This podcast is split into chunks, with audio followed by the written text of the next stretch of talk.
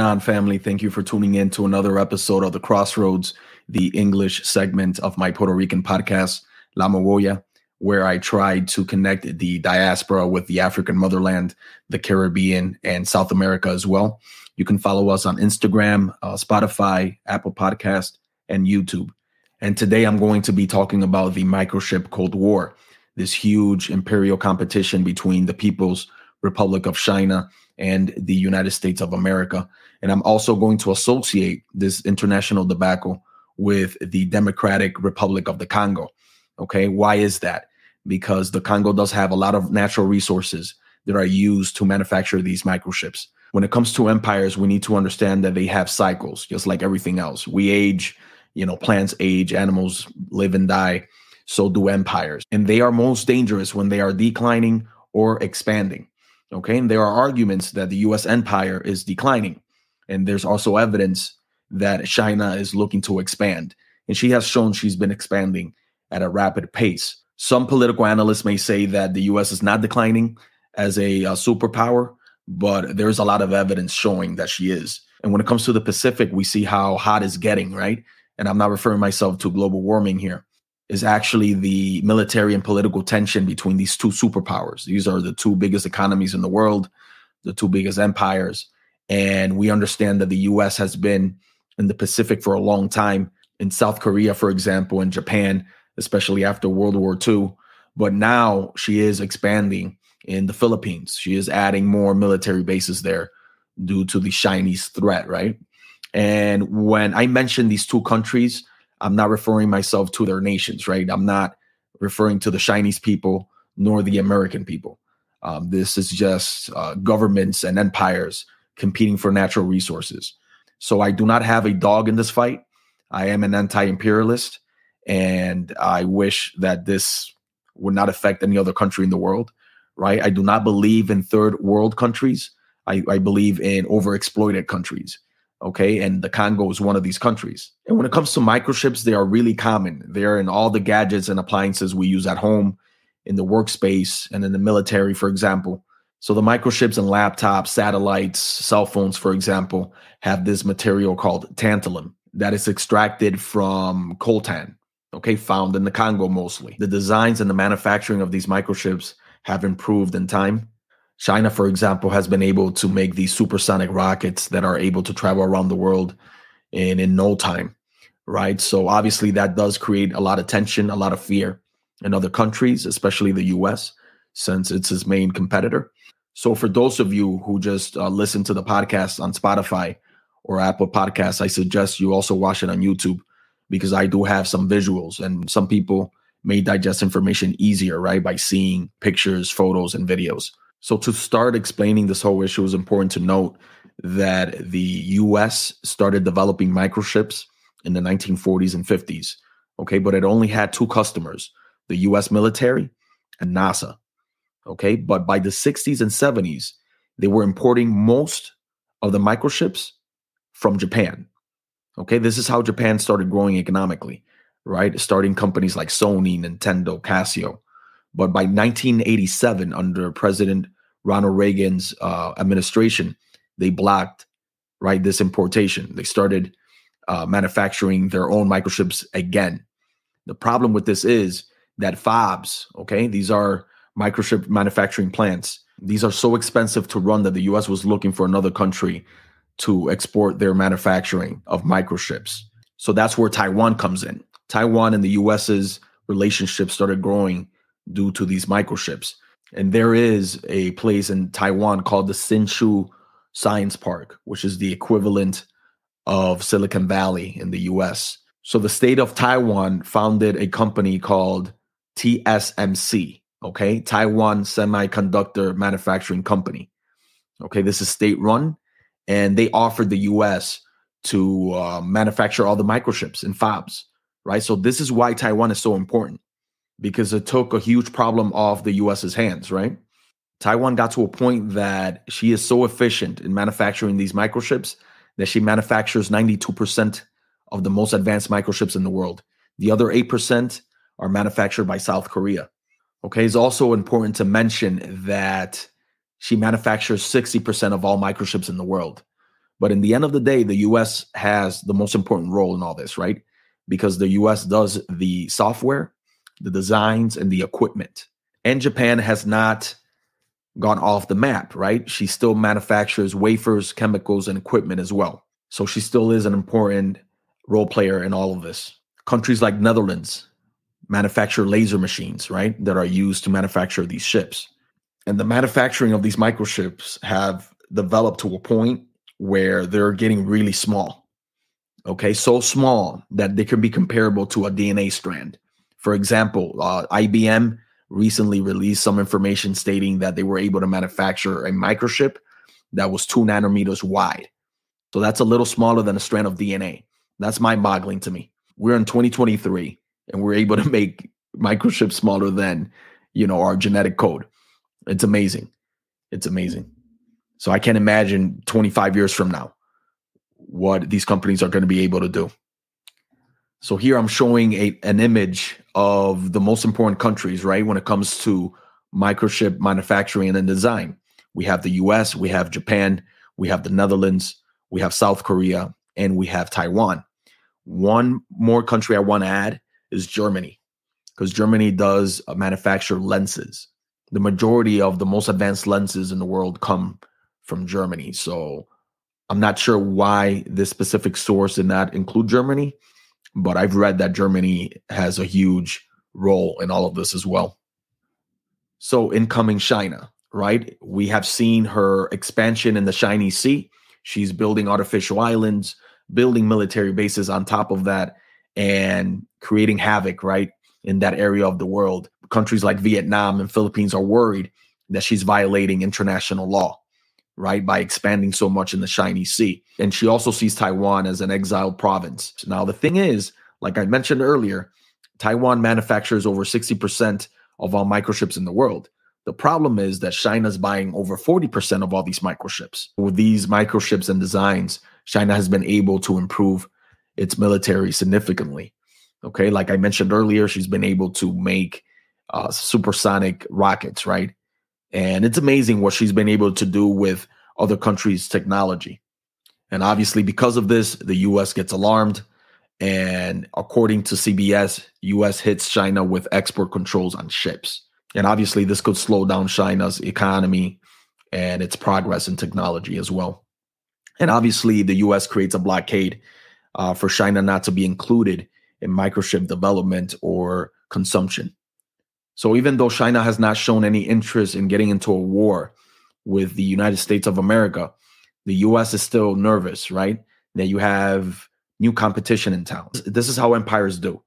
You know, this is nothing new with empires, right? They're always in competition for natural resources and they do anything in their power to slow any other country's development.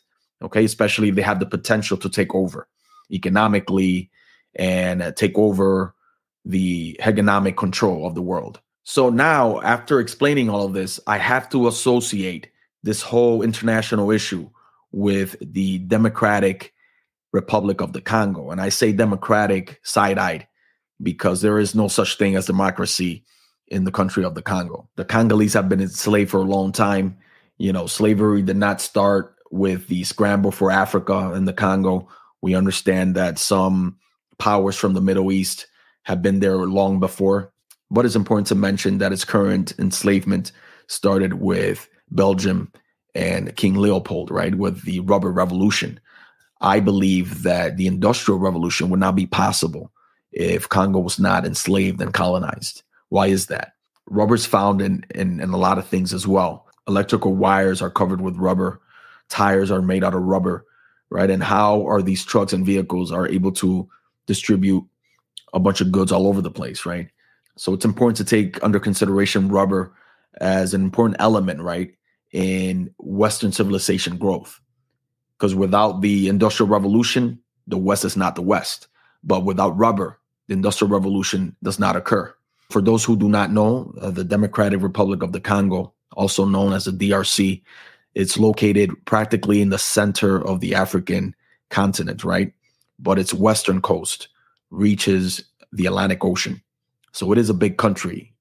So when it comes to natural resources, the Congo is one of the richest countries in the world. It has diamonds, gold, cobalt, copper, tin, lead, zinc, you know, things like uranium and oil as well. So it's a really, really rich country, but unfortunately is top 10 of the poorest countries in the world. So that is a huge irony. And um, it has to do a lot with African enslavement. So the fall of Belgium also causes havoc, right? Because now there's other countries around the world, like I mentioned earlier, trying to get these natural resources. And this is known as the Congo crisis. And to put things under perspective, we're talking about roughly $24 trillion in natural resources.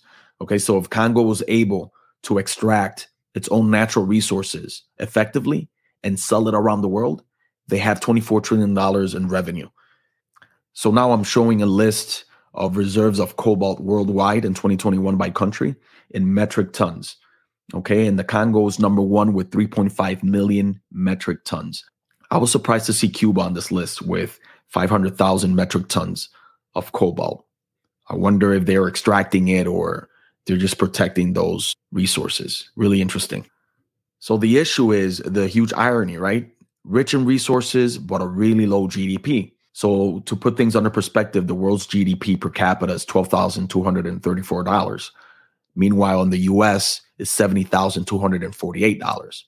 But in the Congo, it's $584. So these folks are living with less than $2 a day. The US and the Soviet Union, especially in the 60s, started proxy wars, okay, to take over the Congo. And I'm not here to defend the US's perspective nor the Soviet Union's perspective, right? Because these are huge superpowers trying uh you know to control natural resources. But in the end of the day, the US did win these proxy wars and they implanted this puppet president called Mobutu Sese Seko, former president of the DRC. Okay, and he was a dictator for a long time. So afterwards, the world stopped looking at the Congo, right? It was no, no longer an interest because everything was stable according to the media. Okay, and the IMF, for example, the International Monetary Fund and the World Bank provided funds for the Congo, stating that they were trying to help out and stabilize the economy and stabilize the government. I think it's all BS, and I'll explain why. So here's a press release from the International Monetary Fund from July 28th, 2003, stating that the IMF and the World Bank support $10 billion in debt service relief for the DRC. Okay. And here's another press release from an IMF survey stating that the IMF World Bank support $12.3 billion in debt relief for the Congo. This happened in July of 2010. So why do I have these doubts of these debt reliefs that the IMF and the World Bank are providing Congo? The thing is that we need to understand that the Congo was colonized during the late 19th century and it was left in shambles, right? These were people that were enslaved. I understand that 10 million people actually died during Belgium's tear, right, of the Congo. So what type of country do you have afterwards? So we need to understand that Belgium was not looking to improve Congolese conditions of living, nor its economy, nor its education. So after Belgium's fall, we need to understand that the Congo was left in shambles, right? And then here comes the US and other powers as well, trying to compete over its natural resources. So when does the Congo really have time to organize and improve their government, improve their societies, right? Improve their life conditions? You know, they have no time. There's always war.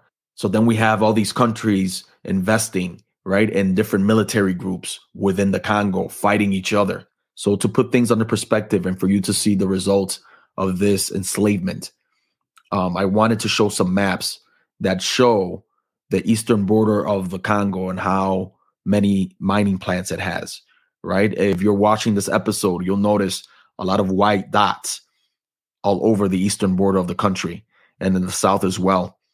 And um, all these white spots are actually mines, okay, mining plants. So, for example, the major industrial cobalt mines are in the south border of the country.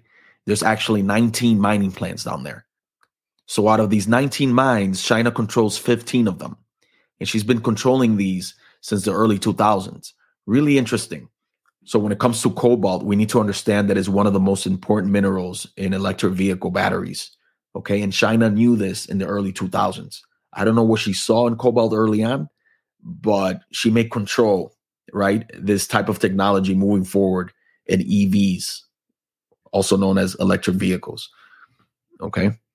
So from the early 2000s on to the 2020s, we know that the global electric car stock has increased significantly, right? In China alone, there's over 300 million EVs, for example. So China has more EVs than the US has population. So that's probably why she's been investing so much in cobalt since the early 2000s, right? So here we go again. This huge competition between two superpowers over natural resources, over a country that's uh, known to be one of the poorest in the world, but the richest at the same time. But I know for a fact that these mines are protected by different countries and their militaries in the Congo. So when you imagine all these countries in the Congo competing for mining plants and seeing other countries over exploiting the DRC for natural resources is really sinister, in my opinion. So where do common folks fit in all this? Right? Because without the minerals of the Congo, there's no microchips. Without the microchips, there's no podcasting, there's no laptops, there's no cell phones, no satellites. So obviously we benefit from the overexploitation of the Congo. So should we feel guilty about all this? I don't think we should because a lot of people do not know nor understand the means of production and how it's being developed on the shoulders of Congolese people and their enslavement, right? So I think it's important to talk about these topics because this is obviously inhumane. So we need to understand that even though we're far away and some people may not feel anything towards this, what goes around comes around. And for every action, there's a reaction. So I don't think the world is going to keep being the way it is. Okay. Change is the only constant. And we have to take that under consideration as well. So if you would like to read further on different topics that have composed this episode, I suggest Culture and Imperialism by Edward Said. This is probably one of the most important books in the 20th century when it comes to empires, right? And how they're produced, how they are constructed when it comes to empires like the US, I suggest How to Hide an Empire A History of the Greater United States by Daniel Immerwahr. So earlier I did mention the scramble for Africa without explaining what it was. So I suggest the book The Scramble for Africa White Man's Conquest of the Dark Continent from 1876 to 1912 by Thomas Pakenham. Okay, I'm going to share this on Instagram as well see, I don't like the title of this book, but I think it's important for us to read other folks' perception of our own history, uh, so we can have better opinions, right, of of history and and different events, and uh, it's still informative, right. So when it comes to Pan African thought and approach, I suggest the book "Race First: The Ideological and Organizational Struggles of Marcus Garvey and the Universal Negro Improvement Association" by Tony Martin. Okay. So in this book, Tony Martin uses a lot of primary sources explaining how Garvey saw the world and how important it was for African folks to be involved in African economies because multinationals were interested in buying a lot of natural resources, like from the Congo, South Africa, and other places. If Firestone was buying a lot of rubber, right? If all these companies were involved in Africa, why can't we? Right? That was Garvey's perception and I agree with it. So you may ask yourself how Africa was conquered, right? Um, besides the scramble for Africa, there is a book by Chancellor Williams titled The Destruction of Black Civilization Great Issues of a Race from 45 BC to 2000 AD. This is a classic, okay, to understand the process of how Africa was conquered. Okay. And the good thing about Williams is that he does not only concentrate on the negative, he also talks about building. Okay. And there's this book titled The Rebirth of African Civilization. Okay. By the same author. So there's other books that I haven't read yet that I have on my list. I want to share them with you as well.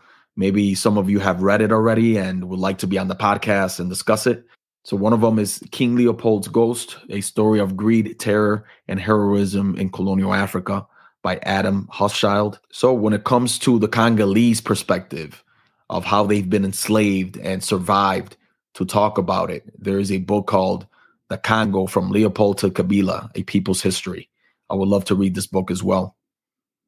And last but not least, there is Cobalt Red How the Blood of the Congo Powers Our Lives by Siddharth Kara. This guy has been a winner of the Frederick Douglass Book Prize. Okay, so that's really interesting. So if you're a person that's knowledgeable on the topic and would like to share any information that I did not on this episode, um, I would love to have you on. You know, I would like to have conversations with anybody that may agree or disagree with everything I said on on this episode. And um, yeah, I thank you so much for tuning in, and see you on the next one.